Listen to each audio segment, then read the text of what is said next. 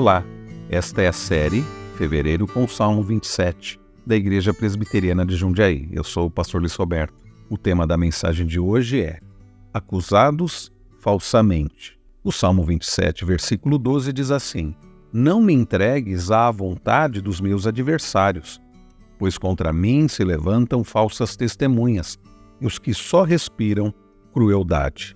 Machuca muito ser acusado falsamente. É doloroso pensar que alguém está convencido de que você fez alguma coisa que não fez.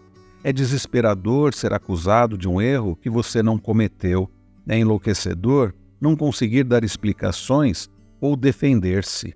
É doloroso ser inocente e, ao mesmo tempo, ser incapaz de carregar as acusações feitas contra nós. Certamente todos nós já tivemos experiências como essas, e talvez você esteja exatamente nesse momento passando por isso. Precisamos nos lembrar que o nosso Senhor e Salvador, Jesus Cristo, também foi acusado falsamente. Mas, diferente de nós, ele nunca pecou. Diferente de nós, ele é justo. E diferente de nós, ele não respondeu com vingança, com rancor, com ódio muito pelo contrário, ele não pecou. Se você tem sido injustiçado, se você tem sido acusado falsamente, ao invés de se entregar à vingança, ao ódio, lembre-se do que o seu Salvador passou.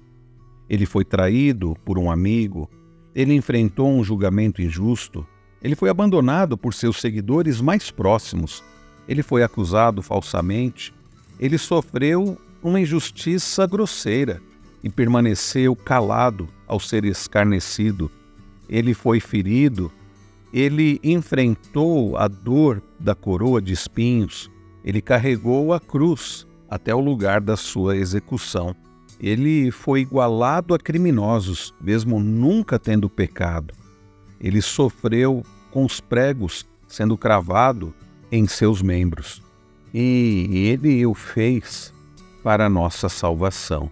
Então, se você tem sido acusado falsamente, busque conforto naquele que sofreu injustiças maiores. Busque fortalecimento para perdoar e coloque a sua esperança naquele que é o justo juiz. Ele é o nosso sumo sacerdote que se compadece de nós.